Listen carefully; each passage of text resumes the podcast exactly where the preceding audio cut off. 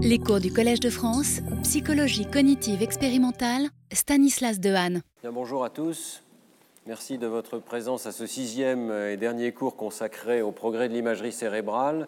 Et nous allons continuer aujourd'hui à parler du décodage des signaux euh, d'imagerie cérébrale et en particulier des signaux euh, de magnétoencéphalographie on avait vu la semaine dernière qu'on pouvait décoder la dynamique des signaux en fin de cours. Aujourd'hui, je vous parlerai d'autres méthodes et notamment du décodage de l'IRM fonctionnel. Et on abordera cette question qui est un petit peu ambitieuse. Est-ce que l'imagerie cérébrale permet de décoder les pensées? On va voir aujourd'hui qu'on peut décoder en tout cas le contenu de la conscience et aussi euh, le contraste entre un contenu conscient et un contenu non conscient. Alors la semaine dernière, euh, je vous avais donc parlé de ces méthodes de décodage multivariées appliquées aux signaux dynamiques, tels que les signaux de magnétoencéphalographie. On dispose de toute une série de capteurs autour de la tête du sujet et on peut entraîner euh, un algorithme à utiliser une tranche de temps et les mesures dans cette tranche de temps de tous les capteurs pour détecter un aspect particulier du traitement mental, euh, du contenu euh, de la pensée du sujet. Par exemple, est-ce qu'il a vu un visage, est-ce qu'il a vu une maison? On peut décoder mieux que le niveau du hasard, qui serait ici de une chance sur quatre s'il y a quatre catégories d'objets, visage, maison, outils ou partie du corps. On peut donc décoder, on peut donc détecter à quel moment l'information devient disponible, devient explicite dans les signaux euh, cérébraux. Et euh, on avait vu qu'à différentes tranches de temps, différents décodeurs peuvent intervenir euh, et que la matrice de généralisation à travers le temps fournit des informations extrêmement précieuses sur le déroulement temporel de l'activité cérébrale. Je vais y revenir aujourd'hui parce qu'on n'a pas eu le temps la semaine dernière de voir tous les exemples euh, d'application de, cette matrice de généralisation à travers le temps. Mais donc je vous rappelle que verticalement, on a chaque temps d'entraînement du décodeur, chaque tranche de temps qu'on utilise pour entraîner le décodeur. Et horizontalement, on donne au décodeur de nouvelles données donc c'est le temps de test du décodeur. Et on regarde si un décodeur qui a été entraîné par exemple à 200 millisecondes généralise, est capable de trouver la même information plus tard ou plus tôt dans le temps. Et ça nous donne une information sur l'épaisseur finalement euh, temporelle de l'activation, la durée de l'activité, le fait qu'elle revienne plus tard dans le temps. Par exemple ici, on voit euh, le décodeur qui décode très bien vers 180 millisecondes et puis qui revient, euh, la même information revient plus tard dans le temps. Alors ça va nous être très utile pour comprendre la trajectoire temporelle de l'activité cérébrale. Je vous avais montré quelques exemples de ces trajectoires la semaine dernière. Et par exemple, qu'est-ce qui se passe quand on flash une information extrêmement brièvement, de sorte qu'elle puisse être non consciente si elle est suivie d'un masque en dessous de 50 millisecondes, elle est euh, la plupart du temps non consciente et on peut demander au sujet de trier les essais vus versus les essais pas vus. Et on avait vu des choses assez surprenantes. Il y a évidemment une augmentation de l'activité lors des essais vus, il y a un embrasement, ce qu'on avait appelé ignition avec Jean-Pierre Changeux. Euh, mais de façon peut-être surprenante, il y a une trajectoire dynamique d'activité cérébrale qui est non négligeable même lors des essais pas vus.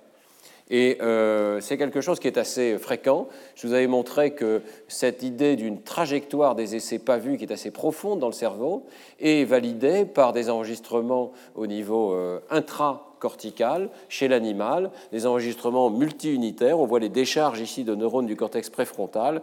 Et dans ce travail qui est publié dans Science il y a quelques mois, on voit bien que oui, il y a un embrasement pour les essais où l'animal va rapporter avoir vu le stimulus, mais il y a aussi une trajectoire non négligeable d'activité cérébrale dans les essais pas vus, où l'animal dit qu'il n'y avait pas de stimulus. Le stimulus contacte, y compris les neurones du cortex préfrontal, va profond dans le cerveau, et il y a une trajectoire bon, qui s'écroule hein, lentement, euh, mais qui reste quand même soutenue pendant un temps euh, non négligeable, ici quelques centaines de millisecondes. Alors on va revenir euh, sur cette question donc, de la profondeur du traitement non conscient.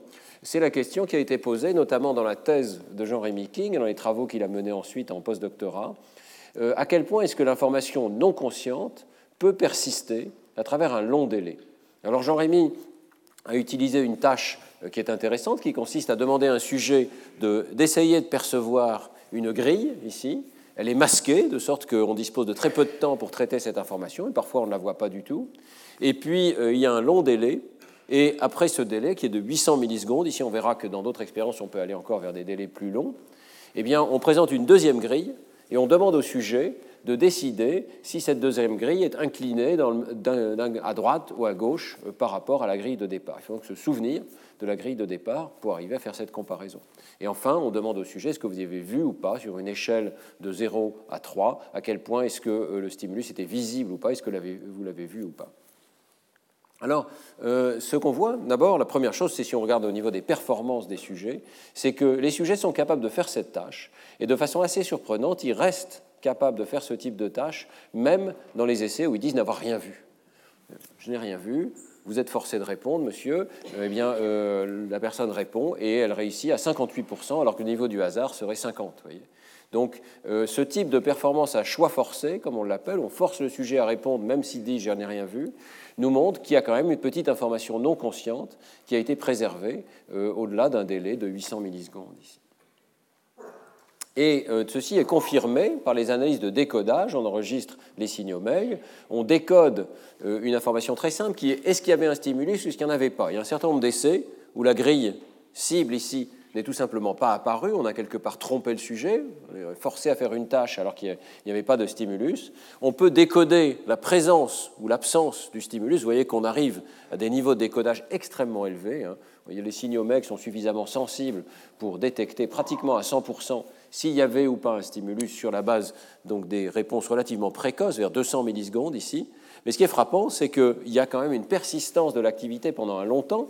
Alors bien sûr, dans les essais vus, on s'attend à ce qu'il y ait une telle persistance, mais dans les essais pas vus également, vous voyez qu'il y a une persistance de l'information sur la présence ou l'absence du stimulus. Et euh, euh, bien sûr, euh, on s'attendait à cette persistance dans le cas conscient, parce que le sujet doit garder le signal en mémoire de travail, mais pourquoi y a-t-il une telle persistance dans le, cas non conscient? Alors ici, cette figure que je vais vous montrer, c'est vraiment le chef-d'œuvre de Jean-Rémy King, dans la mesure où en appliquant ces méthodes de décodage multivariées, on arrive à décoder en fait toute une série d'informations distinctes dans les mêmes signaux, hein, euh, sur la nature et euh, le traitement qui est appliqué au stimulus qui est présenté. Alors première chose, donc la présence, je viens de vous montrer du stimulus, mais aussi le contraste du stimulus. On faisait varier le contraste, est-ce qu'il est plus ou moins euh, visible ou pas, plus ou moins contrasté ou pas sur l'écran, et qu'on arrive à le décoder pendant une période relativement courte. La fréquence spatiale du stimulus, c'est-à-dire l'écart de la grille, la phase du stimulus, alors là, vous voyez que c'est beaucoup plus difficile à décoder, mais il y a quand même un tout petit peu de décodage juste après la présentation du stimulus. Et puis, bien sûr, l'angle du stimulus, qui est plus ou moins euh, incliné, qui est l'objet de la tâche. Et vous voyez que ce qui est intéressant ici, c'est que seule l'information pertinente pour la tâche est maintenue à travers le temps. Donc il y a effectivement un accès, le sujet s'accroche à cette information pour la garder pendant les 800 millisecondes en question. Et puis au moment où on présente la cible numéro 2, celle qui sert de, comparaison, hein, vous voyez qu'on arrive à détecter également son angle. On arrive également à détecter la différence d'angle entre les deux stimuli, qui est l'objet de la réponse du sujet. Et on arrive à détecter la phase du stimulus, donc l'organisation particulière de la grille, plus ou moins décalée. Et enfin, la décision que prend le sujet, est-ce que c'est penché à droite ou est-ce que c'est penché à gauche. Donc, vous voyez, ce qui est absolument extraordinaire là. Et finalement aussi euh, la décision sur la visibilité, qui est la deuxième réponse que donne le sujet, hein, vu ou pas vu, à la fin de cet intervalle. Donc, vous voyez euh, combien il y a de détecteurs, là, 10 décodeurs différents qui sont entraînés sur les mêmes données, mais qui arrivent à découvrir dans les signaux cérébraux toutes ces informations distinctes sur le stimulus et avec des dynamiques euh, différentes, mais superposées, partiellement superposées. Euh, et donc il y a énormément d'informations finalement dans ces signaux MEG, essai par essai, on arrive à la retrouver, et ça nous donne aussi des indications sur ce qui se passe lors de l'accès à la conscience. Alors on peut prendre par exemple le décodeur de présence du stimulus, et ce que je vous ai montré, c'est qu'il était modulé dans la diapositive précédente par la visibilité. Si le sujet dit avoir vu l'information, l'information sur la présence du stimulus est amplifiée. On peut voir aussi qu'elle est modulée par le contraste du stimulus. Donc on, arrive mieux à décoder un stimulus lorsqu'il est de haut contraste. Ce qui est très intéressant, c'est que ces informations qui sont l'une subjective, l'autre objective, ont des, euh, cours temporels complètement différents. On observe euh, l'effet objectif du stimulus dans les étapes précoces du traitement de l'information. Ce qui rentre dans la rétine est plus ou moins contrasté, ça va moduler l'activité cérébrale. Mais cet effet objectif n'a qu'un temps relativement court et il est remplacé ensuite par un effet subjectif qui est est-ce que le sujet a vu ou pas vu le stimulus? Donc on peut dire effectivement qu'il y a un changement radical d'activité cérébrale, c'est toujours vers 300 millisecondes, hein. je vous ai parlé de cet embrasement conscient, cet embrasement conscient est tout à fait clair ici, mais ce qui est euh, un peu plus surprenant, c'est quand même la durée de ces effets euh, non conscients. Alors si on regarde, par exemple, dans la diapositive précédente, je vous ai montré l'effet de présence non consciente, on peut aussi regarder l'effet de la mémoire de l'angle, suivant que la grille est consciente ou non consciente. On voit qu'il y a une mémoire en rouge ici soutenue pour les essais conscients. On voit que ça diminue malgré tout, et que ça diminue pratiquement à zéro pour les essais non conscients qui sont en bleu ici. Donc dans une étape tardive, il ne semble plus y avoir d'informations décodables sur les essais non conscients en ce qui concerne l'angle du stimulus. Mais de façon assez remarquable, cette information revient à la fin du délai, ici, au moment où on en a besoin pour comparer. Donc il se passe des choses très curieuses. Il y a une dynamique avec activation, embrasement plus fort lors des essais conscients, mais quand même activité un peu soutenue lors des essais non conscients, et puis surtout la capacité d'une information qui n'était pas consciente de revenir, de redevenir décodable dans les signaux cérébraux. Donc des informations dynamiques qui, sont, qui vont bien au-delà de ce qu'on soupçonnait au départ sur le traitement non conscient. Un traitement non conscient peut revenir plus tard dans le temps. Alors, euh, Jean-Rémy analyse euh, tout cela sous l'angle d'une trajectoire dynamique de décodage. C'est la fameuse matrice de décodage à travers le temps. Hein. Donc, je vous rappelle, on a le, le temps d'entraînement ici verticalement, le temps de généralisation horizontalement, la trajectoire donc des stimuli sur la diagonale, et on voit effectivement qu'il y a une trajectoire très intense, très prolongée pendant plus d'une seconde ici, ça c'est une seconde, et on voit donc une trajectoire très intense pour les essais vus, mais aussi pour les essais pas vus, et avec simplement une différence, je dirais, quantitative de capacité de décodage euh, lors des essais vus, qui est plus intense lors des essais vus que lors des essais pas vus. On voit qu'il y a à la fois une intensité plus grande et aussi une durabilité plus grande, c'est-à-dire que la largeur de cette courbe ici est systématiquement plus grande lors des essais vus que lors des essais pas vus. Donc ce qu'on pensait au départ être une différence tout ou rien n'est pas vraiment une différence tout ou rien, c'est une différence plutôt quantitative, mais avec une divergence quand même assez précise aux alentours de 300 millisecondes. Et c'est aussi une trajectoire prolongée pour les essais pas vus. L'information n'est pas immédiatement arrêtée, bloquée, elle est plutôt dissipée à travers le temps. Alors que par exemple l'information objective, elle, est concentrée dans les étapes précoces du traitement, comme je vous l'ai montré dans la diapositive précédente. Alors, euh, tout ceci, ces informations sont extrêmement riches et euh, dans l'article avec Jean-Rémy King, on les utilise pour euh, sélectionner quels sont les modèles les plus appropriés de l'accès à la conscience. Et on voit que ces dynamiques d'activité permettent de rejeter toute une série de modèles qui ont été proposés dans la littérature. Le premier modèle, qui est ici tout en haut, c'est un modèle qui a été proposé par exemple par Semir Zeki, c'est l'idée que chaque processeur dans le cerveau a un petit morceau de conscience. Donc par exemple, euh, l'air MT, qui euh, traduit le mouvement, aurait un petit morceau de la conscience du mouvement. Alors, euh, s'il y a un seul processeur qui est responsable à la fois des essais vus et des essais pas vus, eh on voit en fait que ça ne fonctionne pas parce qu'il y aurait une matrice de génération qui serait carrée essentiellement correspondant à l'activité d'un seul processeur qui contiendrait le code du stimulus conscient. Donc, ça n'est pas le cas car on voit une trajectoire diagonale dans ces matrices de généralisation à travers le temps. Il y a une dynamique traversée de plusieurs processeurs il faut donc postuler qu'il y a au moins deux processeurs, et l'une des idées simples, c'est euh, l'idée que le non-conscient est confiné aux étapes précoces de traitement, l'étape 1 ici, et que seuls les stimuli conscients accèdent à l'étape 2. Donc c'est en rouge ici, on voit les, euh, stimuli euh, conscients accéder à cette étape 2, tandis que les stimuli en bleu non conscients n'y accèdent pas. Alors le problème, ce type de modèle peut rendre compte de ce qui se passe dans les essais vus avec plusieurs étapes, donc sur la diagonale, mais il faudrait certainement en postuler plus que deux, on va y venir. Hein. Mais ce qui ne va pas du tout, c'est l'idée qu'il y a une seule étape de traitement précoce pour les essais euh, non conscients. On a bien vu qu'il y avait beaucoup plus que ça, il y avait une dynamique dans les essais non conscients. Il y a aussi l'idée qu'il y a des boucles de réentrée, ce terme de réentrée qui avait été introduit par Jerry Edelman il y a déjà euh, presque 25 ans, hein, ou des boucles en retour, Victor Lameux, eh bien, euh, cette idée d'une amplification descendante qui serait propre aux essais conscients euh, ne colle pas, car elle prédit ce type de matrice de génération dans le temps qu'on n'observe pas non plus. Euh, il y a peut-être plus d'amplification descendante dans les essais conscients, mais ça n'est pas unique aux essais conscients.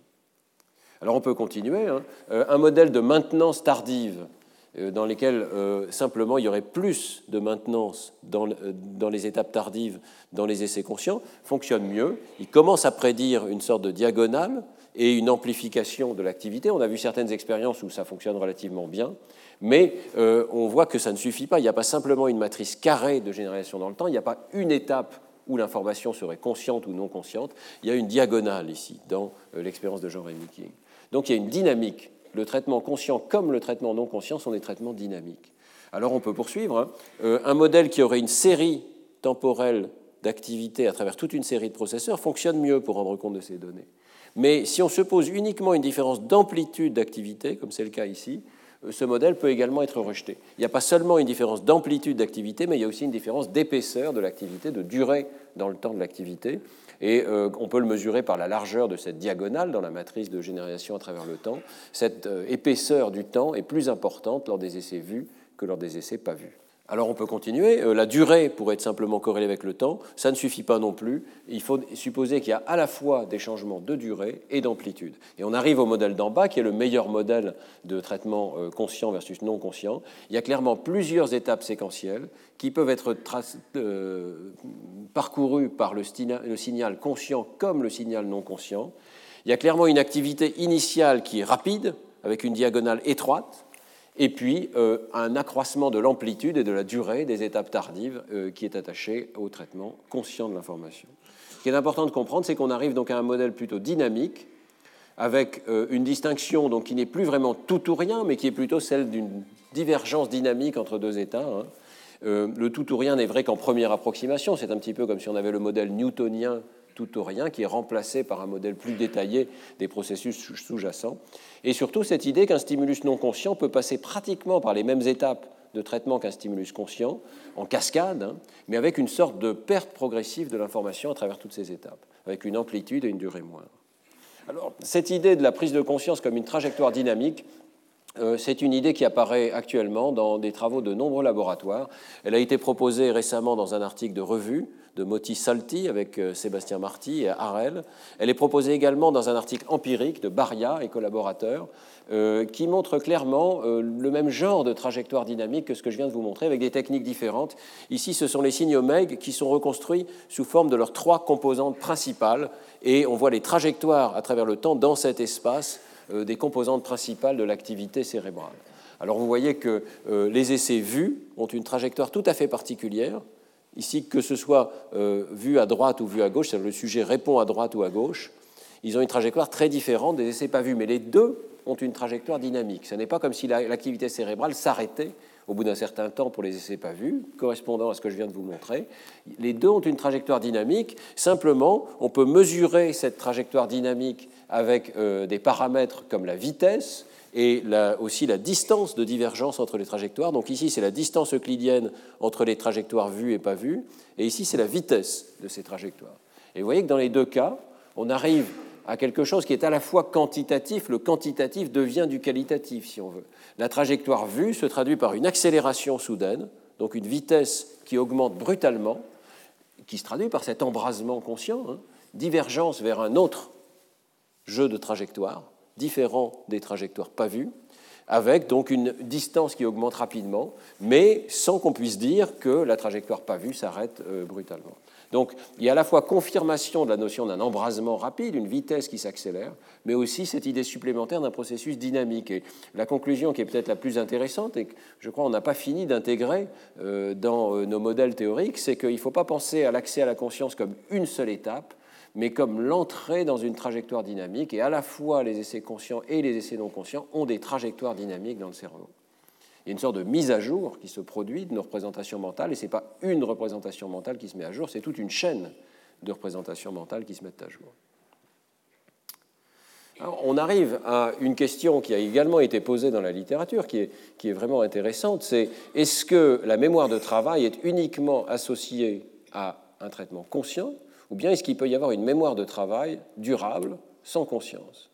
Dans l'expérience de Jean-Rémy King, comme dans celle qu'on vient de voir, les trajectoires durent à peu près une seconde. On ne peut donc pas vraiment parler de mémoire de travail non consciente. Mais est-ce qu'il pourrait y avoir une mémoire à travers 3, 4 secondes, résistant à des distracteurs, même euh, en l'absence de conscience? Alors c'est la question qui a été posée dans la thèse de Darinka Trubuchet, collaboratoire, qui était posée également par David Soto. Je ne vais pas pouvoir faire une revue de, l'ensemble du domaine, hein. mais dans les expériences de la thèse de Darinka Trubuchet, on a essayé de décoder une information sur la position spatiale d'un stimulus et de voir si cette information résistait à travers un délai, vous voyez, qui maintenant, dans le temps ici, devient quand même considérable. Hein. On a un délai de 1 seconde 5 et encore un délai de 1 seconde 5. On peut aller donc jusqu'à des délais de 3 secondes ou plus ici dans cette expérience et suivre dans le temps ce qui se passe avec un stimulus qui est très bref, qui est ce petit flash de lumière ici, qui est en périphérie, le sujet fixe au milieu, et pendant 17 millisecondes, on va lui afficher une petite cible. Cette cible est masquée à nouveau au bout de 34 millisecondes ici. Donc, euh, dans un certain nombre d'essais, le sujet ne verra pas ce stimulus et on va titrer le contraste du masque de manière à ce que pour chaque sujet, il y ait euh, un nombre non négligeable d'essais euh, pas vus et on soit à peu près au seuil de perception du sujet. Donc, dans cette tâche ici, pour revenir, le sujet essaye de voir cette cible, qui peut être n'importe où sur ce cercle. Il doit la retenir à travers le délai, et, tâche supplémentaire, s'il voit apparaître une lettre ici, si la lettre indique euh, G, il doit faire tourner la position spatiale vers la gauche, rotation mentale. Donc il va la faire tourner de 120 degrés pour arriver peut-être quelque part par ici. Et finalement, il va devoir rapporter la position finale, et il le rapporte en donnant la lettre qui est située à cette position. Donc c'est la manière qu'on a trouvé de rapporter une position spatiale assez précise. Hein. Le sujet essaye de dire S, K ou G pour dire quelle est la position qu'il pense être la bonne réponse. Donc il y a à la fois mémoire et mémoire de travail, la mémoire travail parce qu'il faut tourner le stimulus euh, mentalement. Ça peut être vers la gauche, vers la droite ou pas de rotation. Il y a trois lettres possibles. C'est l'une des expériences qui a été faite par Darinka. Il y a eu d'autres informations, il y a eu d'autres expériences. Mais je vous présente tout de suite celle qui est la plus élaborée parce qu'il y a à la fois mémoire pendant un délai de 1 seconde et demie et puis rotation. Et euh, ces travaux qui sont en cours de publication hein, montrent très clairement que le sujet est capable de mémoriser une information, de lui appliquer une procédure de rotation mentale et de le faire mieux que le hasard, même dans les essais où il dit n'avoir pas vu le stimulus. Donc ce que vous voyez ici, c'est la performance du sujet, le pourcentage de réussite du sujet. La première courbe qui est facile à comprendre, c'est la courbe en rouge ici, c'est la courbe des essais vus. Vu sans rotation, le sujet rapporte très précisément la position de la cible qui était présentée. Vu avec rotation, on a euh, aligné les essais tous vers moins 120, euh, moins 120 degrés. Ici, le sujet devait tourner de 120 degrés. Vous voyez que la dispersion est un petit peu plus grande. Le sujet a eu un petit peu plus de bruit dû à la rotation mentale, mais il arrive à tourner le stimulus, la position du stimulus. Ce qui est extraordinaire, ce sont les courbes en bleu. Ce sont les essais pas vus. Vous avais dit, il y a beaucoup de blind sight, c'est-à-dire de vision aveugle dans cette tâche. Donc le sujet dit je n'ai rien vu. Et honnêtement, moi j'ai passé cette expérience, il y a un certain nombre d'essais, on dit mais il n'y avait pas de stimulus. D'ailleurs, on ne fait pas la distinction entre un stimulus qui est absent et un stimulus qui n'est pas vu dans cette tâche. On a vraiment l'impression de n'avoir rien vu du tout. Eh bien, on répond, quand on est forcé de répondre, on répond mieux que le hasard dans les essais sans rotation, après trois secondes de délai. Hein. Et surtout, même dans les essais où on exige une rotation, eh bien, le sujet arrive à tourner le stimulus, même s'il n'a pas vu, et arrive à répondre mieux que le hasard avec un pic de réponse, voyez, à la bonne position. Donc il y a euh, à la fois mémoire de travail à travers trois secondes et capacité de manipuler une information en mémoire de travail pendant trois secondes. Alors on a utilisé la MEG pour euh, essayer de comprendre ce qui se passe. Avant, avant de passer à la MEG, oui, quelques détails supplémentaires sur les autres expériences euh, de Darinka Trubutschek. D'abord, elle a montré que cette mémoire est vraiment une mémoire de travail dans la mesure où elle résiste à la présentation de distracteurs qui sont présentés pendant le délai. Donc on peut présenter une autre position spatiale, le sujet, sait qu'il doit la négliger, la mémoire de travail résiste à la présentation d'un distracteur. Et puis, euh, les sujets peuvent même retenir deux positions. Et ça, c'est une autre expérience qui est en cours de publication actuellement. S'il y a deux positions spatiales présentées, même dans les essais où les sujets n'ont vu ni l'une ni l'autre, donc des sujets complètement inconscients, eh bien, ils sont capables de rapporter mieux que le hasard les deux positions et dans le bon ordre. Donc il y a une mémoire de travail qui conserve l'ordre aussi bien que la position pour plusieurs items, on est allé jusqu'à deux pour l'instant, de façon non consciente. Autrement dit, il faut accepter l'idée qu'il euh, peut y avoir un accès à la mémoire de travail, évidemment modeste, hein, avec des performances qui sont modestes, mais dans des essais non conscients. Il n'y a pas égalité entre conscience et mémoire de travail. Mais qu'est-ce qui se passe alors dans le détail dans l'activité cérébrale? Bah, La première chose, c'est qu'il euh, y a les signatures classiques de la perception consciente. Donc si on fait la différence vue-pas vue, on retrouve cette notion d'un embrasement d'activité assez précisément vers 300 millisecondes ici, avec une divergence soudaine des trajectoires. On peut euh, voir un embrasement d'activité dans certains magnétomètres. Ici, vous voyez très très bien ici cette augmentation soudaine d'activité. Et on peut décoder la différence entre les essais vus et pas vus, donc la visibilité subjective du sujet, à stimulus constant. Hein. Euh, clairement, on a de nouveau cette trajectoire particulière d'amplification pour les essais vus et pour les essais pas vus. Vous voyez que ça s'amplifie, puis ça retombe quand même. On va y revenir. Alors, euh, l'autre chose qui est très claire aussi, c'est que les essais pas vus ont une nature très différente. Euh, et euh, pourquoi c'est important? On aurait pu penser que ces expériences de mémoire de travail inconsciente sont fausses, qu'en fait, il y a plusieurs problèmes possibles. Premier problème, bah, il se peut que le sujet rapporte mal ce qu'il a perçu. Il y a un certain nombre d'essais où il se trompe de réponse. Il voulait dire j'ai vu, mais il a dit j'ai pas vu. Et ça peut arriver qu'il y ait une erreur comme ça. Donc c'est une interprétation possible. Quelques essais euh, où le sujet réussit, puisqu'il y a les essais pas vus corrects, puis l'essai pas vu incorrect. Alors je vous ai montré qu'il y avait quelques essais, que ce n'est pas, non plus tous les essais, hein, où le sujet arrive à trouver la bonne réponse, même s'il dit n'avoir pas vu le stimulus. Ben, l'avocat du diable pourrait dire oui, ben, ce sont des essais où le sujet s'est trompé de réponse. Il, voulait dire j'ai vu, puis il s'est trompé de réponse, il a dit pas vu. Première interprétation possible. Deuxième interprétation possible, ce n'est pas une mémoire de travail inconsciente, c'est une mémoire de travail consciente, mais le sujet se force à répondre tout de suite. Donc, il n'attend pas la fin du délai avec un stimulus qui est non conscient, il se force immédiatement à choisir une réponse dès les premiers 300 millisecondes, et puis il conserve cette réponse forcée tout au long du délai de mémoire de travail. Si c'était le cas, il y aurait bien un, essai non conscient, le sujet n'a rien vu, mais la mémoire, elle, serait consciente. Le sujet garderait en mémoire une information consciente qu'il a choisi de se forcer à catégoriser dès le départ. Alors, euh, ce que vous voyez ici, euh, je ne vais pas rentrer dans le détail, mais c'est essentiellement une preuve qu'aucune de ces interprétations n'est correcte, que c'est vraiment une vraie perception et un vrai maintien en mémoire non conscient d'information. Parce qu'on ne trouve pas la signature de la conscience dans les essais pas vus corrects. Autrement dit, ce n'est pas vrai que ces essais sont mal catégorisés, ce n'est pas vrai que ce sont en fait des essais vus. Il n'y a pas les signatures de l'accès à la conscience, il n'y a pas cet embrasement d'activité. Et puis, euh, il n'y a pas non plus donc, de maintien conscient d'une euh, information. On ne trouve pas les signatures durables de euh, la représentation consciente dans les essais pas vus corrects. Donc on ne peut pas dire que c'est une petite fraction d'essais conscients qui sont responsables de ce comportement de mémoire non consciente. C'est une vraie mémoire non consciente.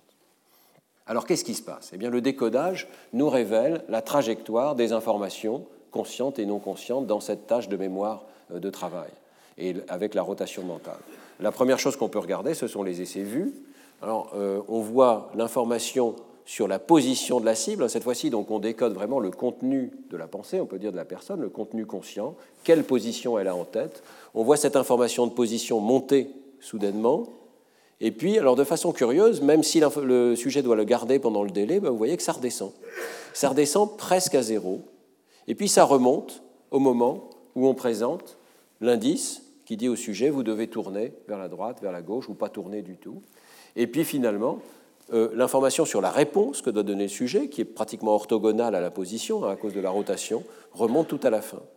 Vous voyez que ça n'est pas du tout la vision classique de la mémoire de travail. La vision classique de la mémoire de travail, ce serait des neurones qui conservent l'activité soutenue tout au long du délai. Et euh, la semaine dernière, si vous étiez à l'exposé de Xiaojing Wang, il nous a présenté cette idée classique de Joachim Pfuster, Pat Goldman-Rakic, de neurones qui soutiennent leur activité tout au long du délai. Ce qu'on voit ici, chez l'homme, ce n'est pas ça. Ce sont des neurones qui ont une activité transitoire, qui redescendent pratiquement à zéro, et puis qui remontent ensuite lorsque l'information doit être manipulée, et puis qui remontent avec la bonne réponse à la fin du délai. Et alors, dans les essais non conscients, c'est un petit peu la même chose, mais encore plus prononcée. On a une information transitoire sur la cible qui est présentée, avec un signal qui est nettement plus faible, parce qu'il est non conscient, et qui redescend vraiment à zéro. Et puis, on a la montée de la réponse à la fin, et surtout, on voit apparaître un précurseur de la réponse. Alors, ce qu'on a indiqué ici, c'est le décodage de la position qui correspondrait au précurseur avant la rotation de la réponse du sujet. Donc on a pris la réponse du sujet, qui fluctue énormément, et on est remonté à ce qui aurait été la position avant la rotation, 120 degrés avant, suivant les, indications de rotation. vous voyez qu'on arrive à décoder ce précurseur de la représentation du sujet, et qui a euh, un signal qui n'est pas présent tout à fait initialement, mais qui monte ensuite au moment où le sujet va devoir appliquer la rotation. Alors, je vais vous passer un petit peu sur les détails, mais la conclusion à laquelle on est arrivé ici, c'est qu'il y a un processus conscient de rotation qui est appliqué à des informations initialement non conscientes. Autrement dit, il peut y avoir une perte de conscience des informations, mais on est capable de les récupérer au moment où on doit appliquer un processus de rotation. On est capable de réactiver des populations de neurones qui ne sont pas aléatoires, qui sont bruitées, qui ne sont pas aléatoires, et on applique une procédure de rotation mentale consciente, l'instruction qui nous est donnée consciemment, hein, faites tourner la position, on applique cette instruction consciente à des stimuli qui initialement n'étaient pas conscients. Il y a donc une sorte d'aller-retour de ping-pong permanent entre une information qui peut être consciente au départ, puis on le voit qui disparaît, hein, puis qui redevient active, puis qui est transformée, euh, qu'est-ce qui se passe là? Quel est le bon modèle de ce type de transformation? Eh bien, euh, Xiaojing Wang en a parlé un petit peu la semaine dernière. Euh, il y a une hypothèse assez précise là-dessus, qui est l'hypothèse de la mémoire de travail silencieuse, et l'idée que même une mémoire de travail n'a pas besoin d'être tout le temps active, mais qu'elle peut parfois disparaître, disparaître de l'activité neuronale elle-même, puis réapparaître dans l'activité neuronale. Et le travail initial qui a proposé cette idée, c'est celui de Mongilo, Barak et Misha Tsodix, qui est un théoricien euh, au Weizmann Institute en Israël, qui a fait cette proposition donc d'une mémoire de travail qui est synaptique et qui n'est plus seulement dans l'activité des neurones. C'est une idée extrêmement intéressante, je pense qu'il y a une bonne chance d'être vraie ici, et qui rend, qui rend compte en grand détail de ce qu'on a pu observer, également d'autres observations. Alors quelle est l'idée exactement? Première idée, tout à fait banale, chaque contenu de mémoire est codé par une assemblée de neurones assemblée de neurones qui au départ est active. Donc la position, par exemple, d'un stimulus va être codée par l'assemblée, euh, disons, en rose ici. Voilà. Deuxième idée, ces assemblées n'ont pas besoin d'être activées tout au long d'un délai. Et c'est là qu'on change radicalement la perspective sur la mémoire de travail. La mémoire de travail n'a pas besoin d'être active tout le temps du délai. Euh, la mémoire peut se maintenir dans des changements d'efficacité synaptique, qui sont cette variable U ici, qui est porté. Alors je ne vais pas rentrer dans le détail des équations, vous pouvez aller voir les équations si ça vous intéresse dans le papier de Mongilo, mais l'idée, c'est qu'il y a une activité initiale des neurones, et ensuite, je dirais presque comme d'habitude dans les situations d'apprentissage, une modification synaptique qui permet de mémoriser temporairement cette activité. La différence avec la mémoire à long terme, c'est que ces modifications synaptiques vont être à très court terme. Donc on voit ces synapses ici qui relient les, les neurones appropriés entre eux, qui vont monter et puis ensuite qui vont redescendre à l'échelle de quelques secondes ou quelques dizaines de secondes. Mais pendant que ces synapses sont maintenues, l'activité neuronale, elle, peut disparaître. il y a une variable d'adaptation neuronale, X ici, qui fait que l'activité neuronale va pouvoir disparaître. Et puis elle va réapparaître euh, spontanément à différents moments. Alors si on simule les équations de ce modèle, on voit quelque chose de ce genre-là. Activation initiale très forte, soutenue de l'assemblée de neurones qui code pour la mémoire, disparition de cette activité, parce qu'il y a habituation ici, et donc cette variable x qui descend interrompt l'activité des neurones. Mais vous voyez la variable en bleu ici, c'est la variable u, c'est la conservation dans la mémoire synaptique de la mémoire de travail, et réactivation spontanée pendant le délai, mais à des moments très brefs, de l'assemblée de neurones correspondantes qui va venir rafraîchir la mémoire synaptique. Donc si vous regardez la courbe rouge ici, il y a un rafraîchissement vers le bas de la mémoire synaptique à chaque fois qu'il y a réactivation spontanée de ces assemblées. Alors voilà un modèle beaucoup plus réaliste, je pense, de ce qui se passe dans notre mémoire de travail. Nous n'avons pas du tout besoin d'avoir une activité soutenue, permanente. Nous pouvons avoir une activité brève, euh, qui revient à certains moments quasi périodiques dans le temps et qui correspond à ce qu'on appelle la répétition en mémoire de travail. Si vous vous souvenez d'un numéro de téléphone, vous n'avez pas besoin d'avoir le numéro de téléphone qui occupe en permanence tout votre esprit. Vous pouvez euh, de temps en temps penser à autre chose, mais vous avez besoin de vous répéter le, numéro de téléphone en mémoire. Et c'est le modèle qui a été proposé dès le départ par Badley, qui est un psychologue, qui a dit oui, la mémoire de travail implique un processus de rafraîchissement. Eh bien ici, on voit ce processus de rafraîchissement à l'œuvre de façon spontanée, périodique, qui va rafraîchir une mémoire qui est en fait synaptique. Mais dans ces intervalles de temps où les neurones ne déchargent pas, il n'y a pas de représentation active de l'information, il y a une représentation passive dans euh, les modifications synaptiques.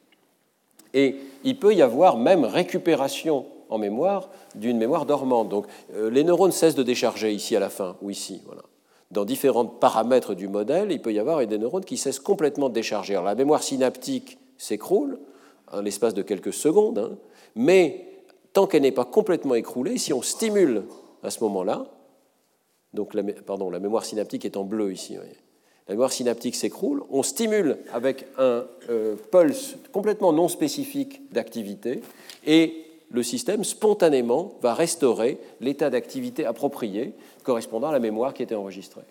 Donc ça, ça correspond assez bien à ce qui se passe dans les essais non conscients. On n'a plus du tout conscience de l'information, il n'y a plus d'information visible dans l'activité elle-même des neurones, mais on est encore capable de retrouver cette information en envoyant, en se forçant en quelque sorte, en envoyant un pulse non spécifique d'activité pour interroger la représentation neuronale dormante, et elle va restaurer euh, l'information, au moins de façon statistique. Donc nous pensons que c'est exactement ce qui se passe dans les essais non conscients. Les essais non conscients ont pénétré, on l'a vu, dans le cortex préfrontal. Ils ont activé une représentation modeste, pas très forte, mais sans doute suffisante pour avoir créé ces modifications d'efficacité synaptique. Et ensuite, ces modifications d'efficacité synaptique retombent tout doucement, donc elles sont encore là au bout de quelques secondes on peut forcer le système à récupérer l'information. Et c'est ce qu'on a vu dans les deux expériences précédentes, un système qui retrouve l'information qui était dormante. Donc je voulais vous parler de ce modèle de mémoire de travail silencieuse parce que je pense que c'est un changement très important dans, disons, l'éventail, le répertoire de processus neuronaux dont nous disposons pour des explications psychologiques. Il est tout à fait possible à une mémoire de ne pas occuper en permanence l'espace de travail, mais de revenir au moment où on en a besoin, d'être rafraîchi au moment où on en a besoin, mais de rester dormante dans euh, les poids synaptiques. Et cette vision de la mémoire de travail euh, place la mémoire de travail sur un continuum, en fait, de mémoire. On pense que la mémoire à long terme implique des modifications de long terme des poids synaptiques eh bien, selon ce modèle, il pourrait aussi y avoir des modifications de court terme des poids synaptiques pendant quelques secondes qui nous permettent de garder une information en mémoire. Et sans doute y a-t-il tout un continuum de neurones avec des propriétés dynamiques différentes qui gardent l'information pendant quelques secondes, quelques dizaines de secondes, quelques minutes, etc. Alors je voulais vous parler aussi, j'avais commencé à le faire la semaine dernière, de ce qui se passe quand on essaye de faire deux choses en même temps. Toutes les expériences qu'on a vues jusqu'à présent, c'est le sujet se concentre sur une tâche, hein, il a un stimulus, et s'il ne voit pas le stimulus, c'est parce qu'on l'a rendu quasiment invisible en le masquant, en diminuant son contraste. Mais il y a une deuxième condition dans laquelle on peut rendre les stimuli non conscients, c'est lorsqu'on demande au sujet de faire deux choses en même temps. On le distrait avec une première tâche qui envahit son espace de travail global, c'est ça le modèle en tout cas, et donc la première tâche va empêcher la deuxième de devenir consciente. Le modèle qui vous est proposé ici, qui est ce modèle incroyablement simpliste quelque part hein, de l'espace de travail neuronal global, fait des prédictions très claires sur cette situation.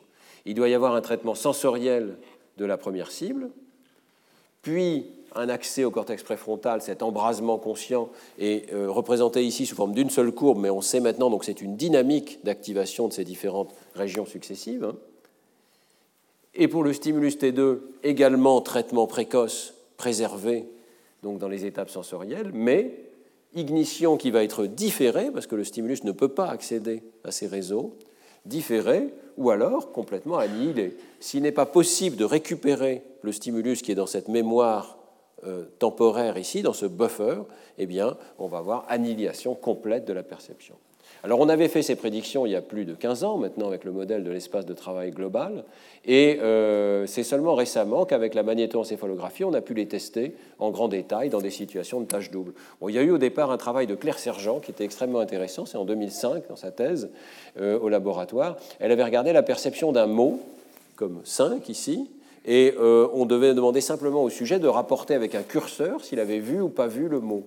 Et en même temps, on distrayait le sujet avec une deuxième chaîne de lettres qui était présentée juste avant, qui n'est pas indiquée ici, mais euh, le sujet devait d'abord rapporter l'identité complexe de cette chaîne de lettres, c'était soit XOOX, soit OXXO, donc on avait rendu la tâche un petit peu difficile ici, et ensuite, il devait dire s'il avait vu le mot ou pas.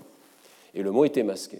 Et vous voyez que euh, ce que Claire Sergent avait remarqué déjà, c'est qu'on peut tout à fait avoir une situation d'invisibilité dans cette condition. Si on regarde la distribution des essais, il y a beaucoup d'essais où le sujet disait j'ai tout à fait bien vu le mot, ma visibilité est 100% ou bien 80%, 70%. Et puis il y avait beaucoup, beaucoup d'essais où le sujet disait j'ai rien vu du tout. Le mot était là, mais le sujet disait zéro. Je n'ai absolument pas vu de mot. Il n'y avait rien du tout. C'est la distraction qui causait ces essais. Si on enlevait la tâche de distraction, il n'y avait pas ce euh, pic ici d'essais de, pas vus. Alors, Claire Sergent avait analysé les potentiels évoqués. À l'époque, ce n'était pas en MEG, mais en électroencéphalographie. Et elle avait vu ce phénomène très clair. Toutes les étapes précoces étaient rigoureusement inchangées, jusqu'à vers 250 millisecondes, où là, on commence à avoir une amplification d'activité pour les essais vus. Et euh, vous voyez cet embrasement d'activité tout à fait sélectif des essais euh, vus, un embrasement de régions corticales distribuées. On avait reconstruit les sources de l'activité et je présente ce film que je crois que je vous ai déjà présenté, où on peut suivre donc l'activité pour les essais pas vus et pour les essais vus. Hein. Euh, on va voir, alors il y a peut-être un peu de bruit au départ. Voilà. Si j'arrête le film ici vers 124 millisecondes, vous voyez qu'on est dans l'entrée du stimulus dans les aires occipitales, au-delà déjà de V1, hein, mais dans les aires, disons, euh, extrastriées. Et vous voyez qu'il y a pratiquement exactement la même activité dans les essais vus et dans les essais pas vus. Et puis on continue le film, et euh, si je l'arrête vers, voilà, là, vers 170 millisecondes, on a vraiment le pic de l'activité euh, évoquée par des stimuli conscients et non conscients qui est identique. Vous voyez. Il y a déjà eu canalisation de l'information vers l'hémisphère gauche, hein, c'est un mot, l'aire de la forme visuelle des mots est activée, pratiquement pas de différence entre les essais vus et pas vus. Et si maintenant je reprends le film, vous allez voir cette divergence absolument remarquable. Les essais vus commencent à s'amplifier considérablement. Vous voyez qu'ici, l'activité a envahi des régions beaucoup plus grandes. L'activité est à peine détectable à ce moment particulier dans les essais pas vus. On a accès au cortex frontal inférieur gauche, ici de façon très nette pour le mot. Et ce n'est pas que l'activité va disparaître complètement pour les essais pas vus. Vous voyez qu'elle se prolonge. Il peut y avoir une N400 évoquée par des stimuli pas vus, mais l'activité est en quelque sorte confinée dans les régions temporales, occipito-temporales, en particulier l'hémisphère gauche ici, et ne va pas accéder à cet espace de travail plus intense euh, associé au cortex frontal. Alors c'est ce qu'on savait faire en 2005 avec euh, la reconstruction de sources qui est approximative ici de l'EEG. On a pu aller beaucoup plus loin dans les travaux de Sébastien Marty au laboratoire avec la MEG et regarder la dynamique des trajectoires corticales pendant les tâches doubles. On a donc, je ne vais pas rentrer dans le détail, mais cette fois-ci, on avait une tâche cross-modale, ce qui est peut-être intéressant quand même. D'abord, juger la hauteur d'un son, dire s'il est aigu ou grave, et puis ensuite détecter une lettre qui est présentée dans un euh, faisceau euh, de lettres successives, ici présentée à un rythme très rapide, et la question c'est est-ce qu'il y avait un Y ou un Z parmi ces lettres? Donc Y et Z sont les cibles possibles. Alors lorsque vous êtes distrait par le son, eh bien, il y a un certain nombre d'essais où vous ratez euh, le, stimulus. La nouveauté ici, c'est qu'on demandait au sujet de répondre immédiatement. Dans les paradigmes classiques, on attend la fin de l'essai, puis on demande au sujet est-ce que vous avez vu ou pas, qu'est-ce que vous avez vu. Ici, on demandait simplement de répondre immédiatement à T1 et à T2. Et ça nous a permis de voir euh, des phénomènes qui n'étaient pas euh, vus simultanément auparavant, des phénomènes qui sont appelés en psychologie la période psychologique réfractaire et le clignement de l'attention. Alors c'est euh, assez facile à comprendre. Hein. Il y a deux sortes d'essais. Il y a les essais où le sujet répond à T1, le son, et puis il répond à T2 la lettre. Vous voyez que la réponse AT1 est rigoureusement inchangée. Le sujet fait sa tâche sur la hauteur du son, quel que soit le délai avec la lettre qui va apparaître ensuite. Donc il se concentre bien sur la première tâche. Et par contre, vous voyez que la deuxième tâche est considérablement ralentie en fonction de la proximité avec la première. Si les deux tâches se succèdent à un temps très rapide, de l'ordre de 100 ou 200 millisecondes, il y a un énorme ralentissement de la seconde tâche. Donc ça, c'est ce qu'on appelle la période psychologique réfractaire. Vous ne pouvez pas faire deux choses en même temps. Si vous faites la première tâche, la deuxième est ralentie dans un délai euh, court. Mais la deuxième chose que vous voyez ici, c'est le pourcentage de réponse correcte. Alors la première tâche est réalisée convenablement, mais regardez la deuxième tâche. Il y a un effondrement total des performances dans les délais courts. Voilà. Et on approche de presque 50% ici.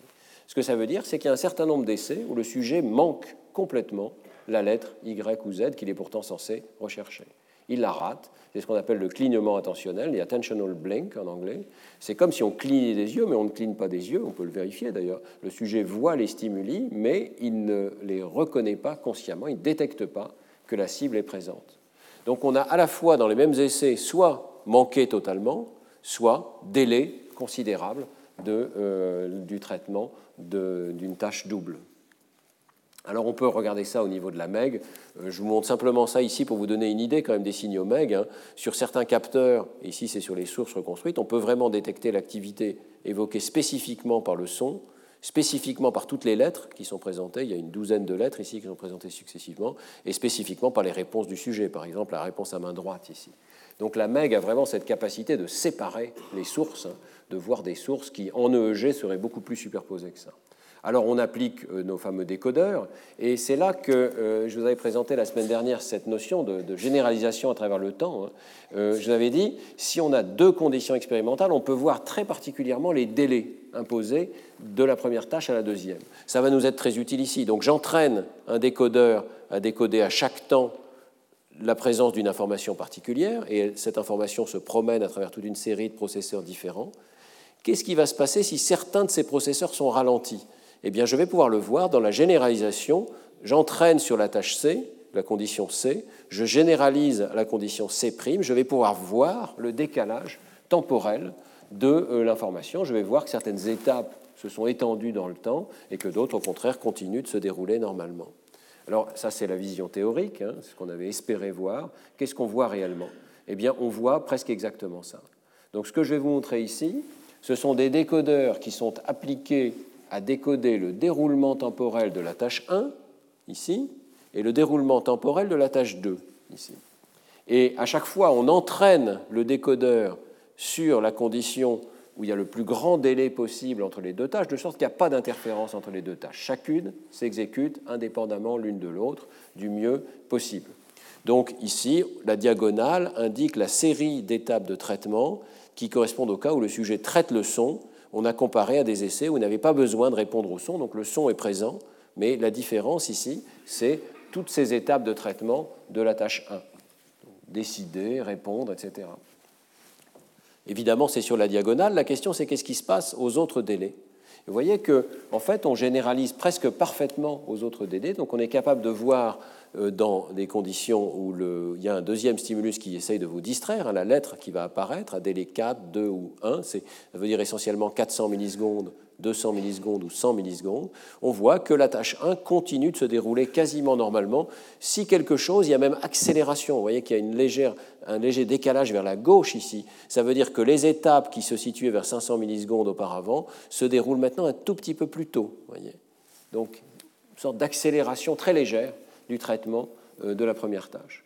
Pour la deuxième tâche, c'est complètement différent. Et regardez ce qui se passe. J'ai entraîné un décodeur à dire le sujet est en train de traiter la lettre cible ou bien une autre lettre est présentée. Au délai long, donc le sujet réalise cette tâche normalement. Il y a des étapes précoces puis des étapes tardives ici, plus épaisses. Qu'est-ce qui se passe quand cette tâche entre en collision avec une autre tâche? Eh bien, vous voyez que le décodage au départ reste sur la diagonale et puis progressivement quitte la diagonale ici. Et en fait, on a des étapes précoces qui restent sur la diagonale et soudainement, décalage vers la droite. Décalage vers la droite, ça veut dire je décodais une information vers 500 millisecondes auparavant, je la décode maintenant presque 200 millisecondes plus tard. Elle a été décalée et diluée dans le temps. Je peux retrouver les étapes de traitement de la tâche 2, mais elles ont été décalées dans le temps par la présence à un délai très court de la tâche 1. Et alors ce qui est intéressant aussi, c'est qu'est-ce qui se passe dans les essais où le sujet ne répond pas à la tâche 2. Donc il ne voit pas qu'il y a la lettre Y ou Z alors qu'elle est présente. Eh bien on a les étapes précoces de traitement, tout petit peu, mais on n'a plus du tout les étapes tardives ici. Tout a disparu. Donc l'information n'a pas accédé à ces étapes tardives de traitement ici.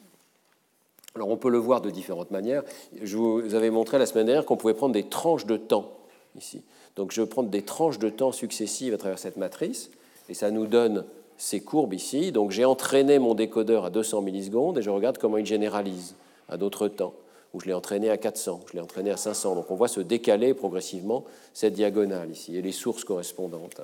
Et ce qu'on voit essentiellement, c'est que pratiquement il n'y a pas de changement de traitement de l'information, quel que soit le délai avec la tâche 2. Autrement dit, quand vous prioritisez une première tâche, la tâche 1, eh bien, elle se déroule strictement normalement, quasi normalement. Il y a un tout petit peu de compression, vous voyez ici, de la partie tardive de l'activité. Le début est inchangé, mais la fin est accélérée. Donc, euh, quelque part, la tâche 2 interfère un tout petit peu, mais plutôt dans le sens d'accélérer le traitement de l'information, parce qu'on sait qu'on a un deuxième stimulus à traiter. Si T2 n'est pas détecté, donc c'est la courbe en noir ici, les essais pas vus, eh bien, vous voyez que c'est exactement comme s'il n'y avait pas de T2 du tout, ou si T2 était présenté beaucoup plus tard dans le temps. Donc la tâche 1, à ce moment-là, se déroule avec toute l'ampleur habituelle. Donc il y a quelque chose dans la présentation de T2 qui accélère un tout petit peu le traitement de T1. Si on regarde maintenant l'exécution de la tâche 2, donc ça c'est le décodeur de la tâche 2, et que c'est complètement différent. Il y a une énorme influence du délai entre les deux tâches. Donc à lente, à, délai long, pardon, c'est la courbe en jaune ici. Voyez le déroulement normal du traitement de l'information.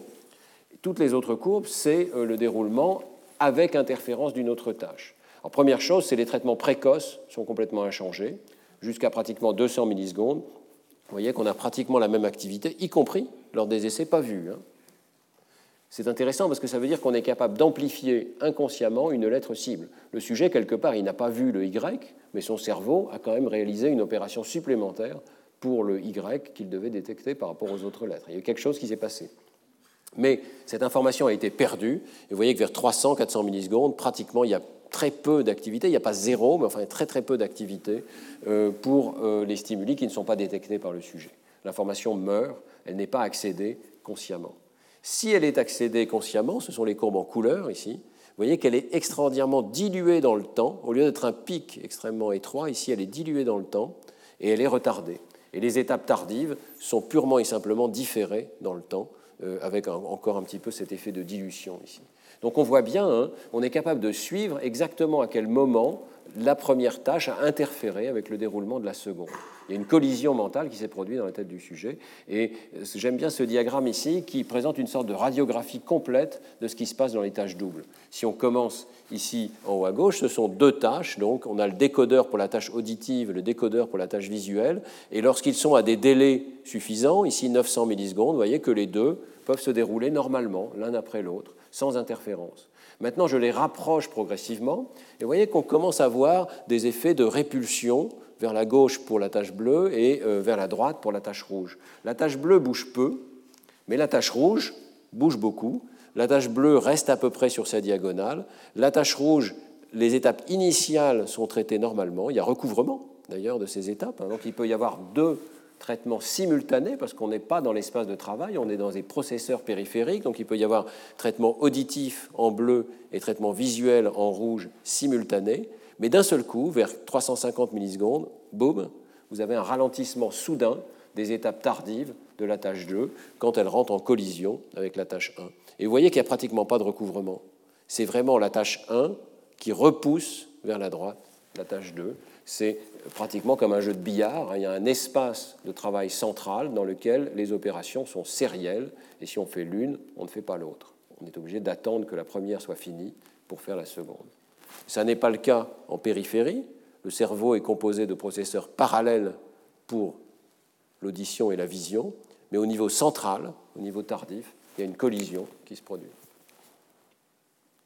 Alors, il y a des conséquences théoriques de ces résultats, et euh, le décodage est vraiment très précieux dans ce domaine. Le modèle initial que je vous avais proposé, l'espace de travail neuronal global, est en fait une version d'un modèle psychologique qui avait été proposé par Pachler, qui suppose vraiment qu'il y a un goulot d'étranglement. Donc si on fait passer en premier la cible 1, c'est comme un passage à niveau, hein. la cible 2 doit attendre, et elle doit attendre que le, passage soit libre pour être traité. Il y avait un modèle alternatif qui a été proposé par Tombu et Jolicoeur, euh, qui suppose qu'il y a un partage des ressources centrales. Alors l'idée, c'est qu'on peut plus ou moins traiter les deux choses en même temps, mais plus on priorise l'une, moins on priorise l'autre. Il y aurait partage des ressources. Alors on peut trier entre ces modèles, et en fait les données soutiennent plutôt l'idée du goulot d'étranglement ou de cet espace de travail global, mais avec quand même des nuances euh, que je vous détaille. D'abord, effectivement, la tâche 1 est pratiquement inchangée n'y a pas de restriction euh, du traitement de la tâche 1 par la présence de la tâche 2. Et donc ça, c'est vraiment incompatible avec cette idée d'un partage des ressources centrales. Il y a vraiment une tâche qui passe presque normalement. C'est la tâche 1. En fait, si quelque chose, les étapes tardives de la tâche 1 sont même accélérées. Alors ça, c'est tout à fait incompatible avec les deux modèles. Aucun de ces modèles ne prédit une accélération. Ce qui a l'air de se passer, c'est que celui qui est en attente, là, le T2 qui est en attente, il dit à la tâche 1 d'accélérer. C'est comme s'il y avait une sorte d'inhibition latérale qui termine un peu plus tôt la tâche 1 et qui permet à la tâche 2 de passer plus rapidement. Et puis l'exécution de la tâche 2 n'est pas simplement différée, ce qui serait prédit par le modèle d'en haut, mais les étapes centrales sont également diluées dans le temps, ce qui suggère qu'il y a quand même une sorte de partage de ressources. Ça prend du temps de libérer cet espace central ici, et donc le traitement tâche 2 n'est pas juste différé comme un passage à niveau, puis après tout se passe normalement, mais il y a une dilution dans le temps. Voilà. Et en fait, ce qui est aussi important de comprendre, c'est qu'il y a une série d'étapes, il y a une cascade d'étapes sérielles, et on revient à ce modèle dynamique dont je vous parlais au début. Ce n'est pas juste entrer ou ne pas entrer, hein. c'est toute une série d'étapes qui se suivent pour la tâche 1 et pour la tâche 2 et qui se repoussent mutuellement dans le temps. Donc ce n'est pas peut-être un passage à niveau, mais c'est plusieurs passages à niveau par lesquels il faut successivement faire passer la tâche 1 et puis la tâche 2. Voilà, toutes ces métaphores euh, sont intéressantes. Hein. Ce ne sont que des métaphores psychologiques et il va falloir remplacer ces modèles psychologiques par un modèle dynamique du traitement de l'information dans des réseaux de neurones. Euh, on est en train d'y travailler, euh, mais on voit bien qu'il y a une richesse ici des données pour contraindre ces modèles qui est vraiment intéressante. Alors, à travers toutes ces, tous ces travaux, on voit qu'on arrive à savoir à quelle étape d'une tâche le sujet en est, n'est pas tout à fait décoder les pensées du sujet, c'est décoder les étapes de traitement, le temps écoulé depuis le début d'un traitement. Alors on peut se poser la question, est-ce qu'on peut aller plus loin? Est-ce qu'on peut décoder quelle image le sujet voit quelle image le sujet choisit de voir parmi un flot d'images? Et euh, cette fois-ci, c'est le chef-d'œuvre de Sébastien Marty, ce collègue dont je vous avais parlé, qui malheureusement est décédé en début d'année, qui menait des travaux absolument extraordinaires dans ce domaine. Et euh, le chef-d'œuvre, c'est d'arriver à décoder toute une série d'images euh, et d'arriver à décoder chaque image, mais aussi sélectivement celle que le sujet choisit de maintenir en mémoire pour répondre à la fin de l'essai. Alors je vous explique, vous voyez, ici on bombarde le sujet avec 12 images, un rythme extrêmement rapide, c'est 9 images par seconde, donc ça, clignote extrêmement rapidement sur l'écran, vous n'avez pas l'impression de voir toutes les images, ça va très très vite. il y a une image qui est entourée d'un cadre vert, et celle-là, vous devez la retenir parce que vous allez devoir la choisir à la fin parmi un échantillon d'images ici. Donc vous avez une cible bien particulière. Mais vous êtes aussi temporairement distrait par une couleur qui est présentée au départ et vous devez dire si c'était rouge ou si c'était bleu. Donc vous devez d'abord retenir cette couleur et puis ensuite faire attention à l'image. Alors ça crée une collision, une double tâche, et ça permet d'avoir des essais invisibles. Alors bien sûr, on arrive à décoder, et ça c'est la première vraiment la chose extraordinaire ici. Euh, c'est en fait la, courbe que je vous montrais au départ, les images peuvent être des visages, des maisons, des objets ou des parties du corps. On sait que ce sont des catégories d'objets qui atterrissent dans des régions du cortex assez différentes les unes des autres en IRM fonctionnel. Eh bien, on arrive à décoder quelle est l'image que le sujet a vue. Alors, on fait mieux que le hasard. On n'est pas parfait. Hein. On est de l'ordre de 40% ici au lieu de 25% qui serait le niveau du hasard. Donc, on est pas mal. Et surtout, et c'est là que c'est vraiment extraordinaire. Si on prend ce décodeur qui a été entraîné à savoir quelle image a été présentée et qu'on regarde quelle est sa sortie pour chacune des, chacun des moments de ce flot d'images ici, eh bien on voit que le décodeur arrive à dire à chaque instant quelle est l'image qui précède. Si je prends mon décodeur vers 170 millisecondes ici, il me dit successivement Ah, c'est l'image 1, c'est l'image 2, c'est l'image 3. Autrement dit, il me dit c'est un visage, c'est un visage, c'est un lieu, c'est une, une, partie du corps, etc., de façon parfaitement appropriée à chaque instant. L'information rentre dans le cerveau sous forme d'un flux on peut dire un pipeline, on utilise ce terme aussi parfois en anglais, toutes les images rentrent et sont traitées dans le pipeline successif. Et il y a autre chose qui est extraordinaire, c'est qu'il y a plusieurs décodeurs ici. Le décodeur qui est vers 250 millisecondes ici, il décode l'identité de l'image, mais si je prends une tranche verticale de temps, vous voyez que pour un temps donné, ce sont les mêmes mesures cérébrales. Une partie de ces mesures permet de décoder l'image n, une autre partie de ces mesures permet de décoder l'image n-1, voire l'image n-2.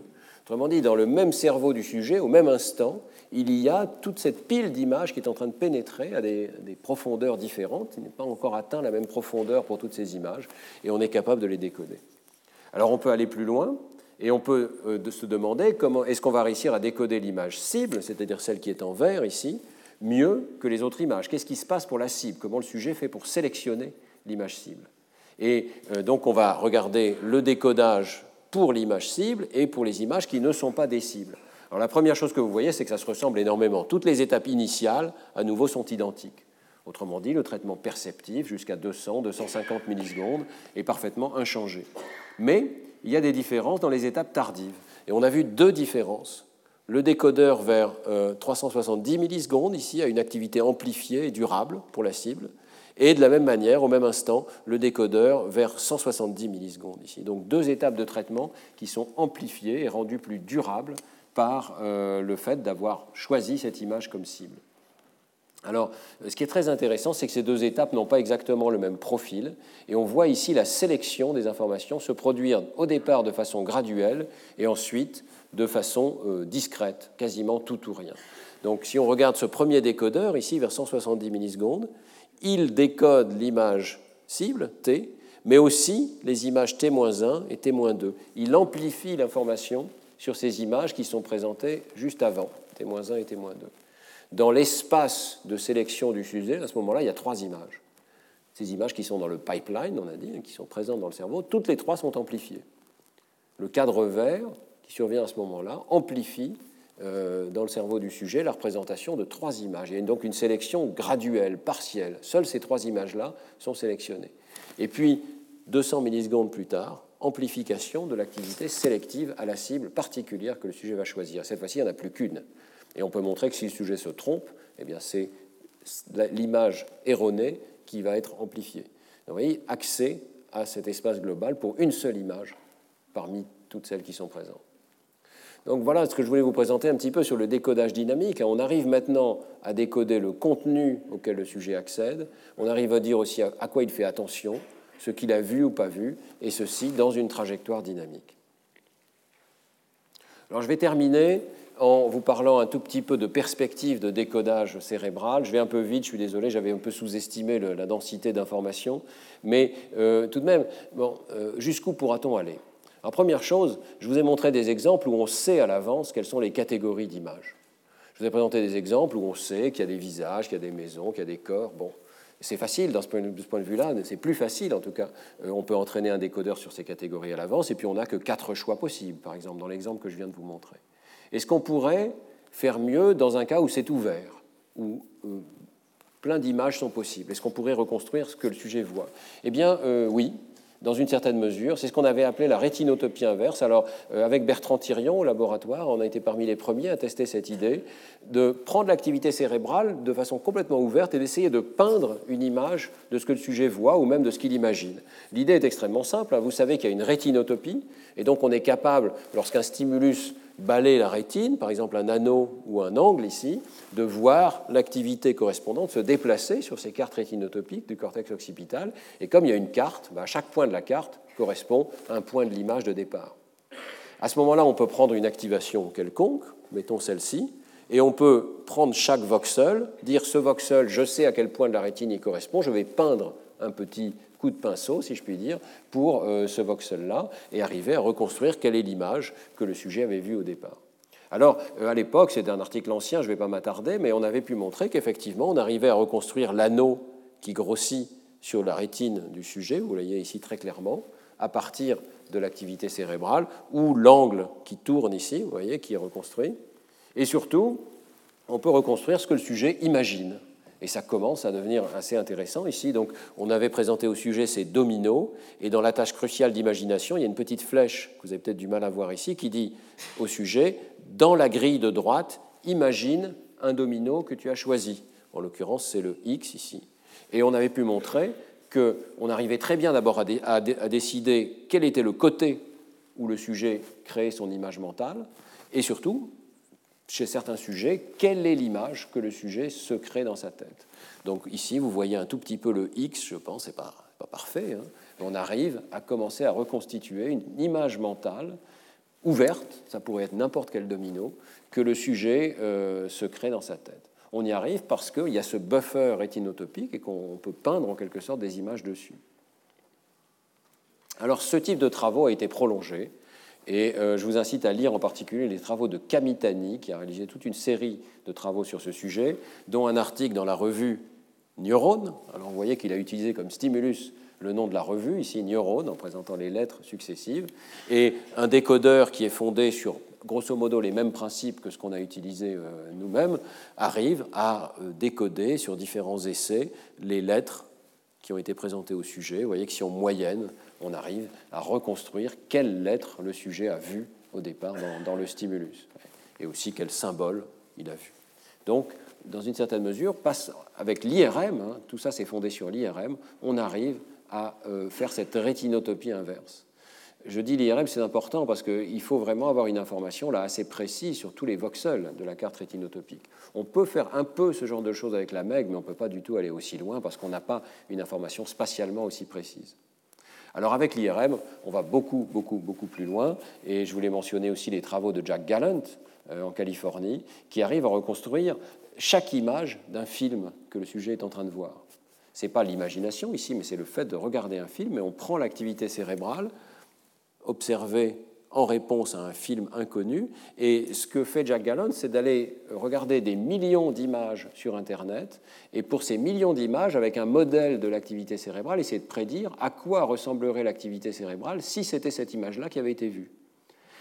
Il le fait de façon assez honnête, c'est-à-dire que les images du film ne font pas partie de l'espace de recherche.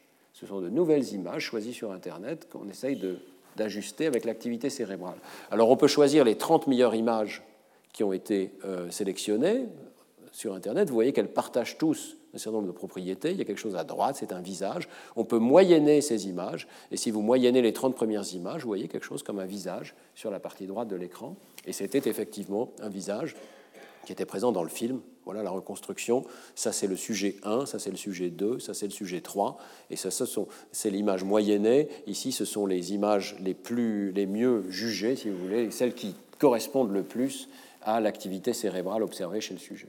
Donc de cette manière-là, en combinant les cartes rétinotopiques et puis aussi l'activité évoquée dans des régions de niveau supérieur qui peuvent être sensibles au visage, par exemple, eh bien on arrive à euh, avoir un, accord assez bon entre la reconstruction euh, de l'activité cérébrale et puis euh, le, le, film qui a été effectivement présenté au départ. Je vais vous présenter un petit film qui a été réalisé par l'équipe de Jack Gallant.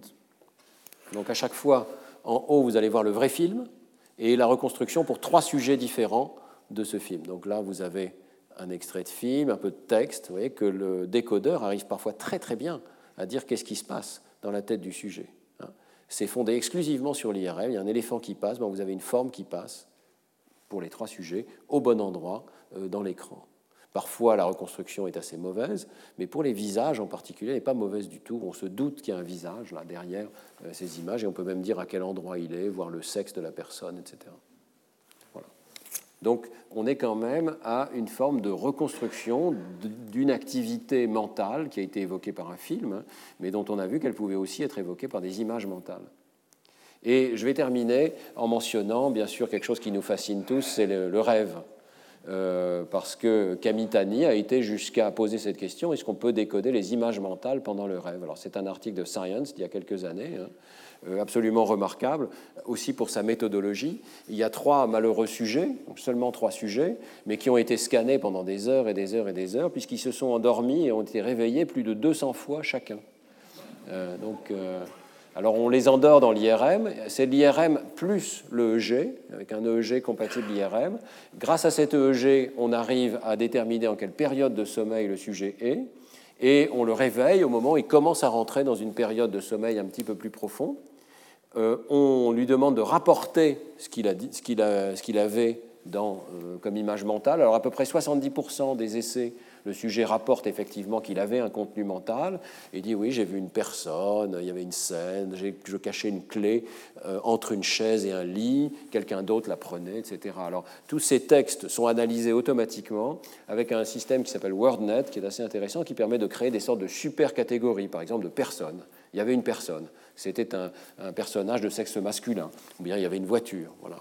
Et euh, ensuite, on prend les activités cérébrales, donc l'IRM fonctionne en permanence jusqu'au moment où on réveille le sujet, et on entraîne un décodeur à essayer de dire, parmi deux catégories, c'est toujours par paire, hein, donc le niveau du hasard serait 50%, est-ce qu'il y avait un homme ou est-ce qu'il y avait une voiture dans le film Et on fait ça pour toutes les paires de concepts possibles euh, qui ont été entraînés.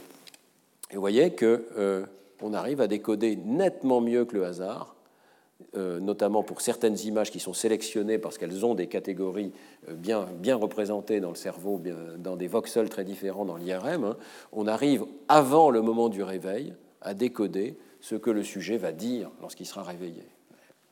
Bon, toujours pareil, c'est pas parfait. 70% c'est vraiment la limite de ce décodage ici. C'est juste pour deux concepts, mais enfin on fait quand même nettement mieux que le hasard.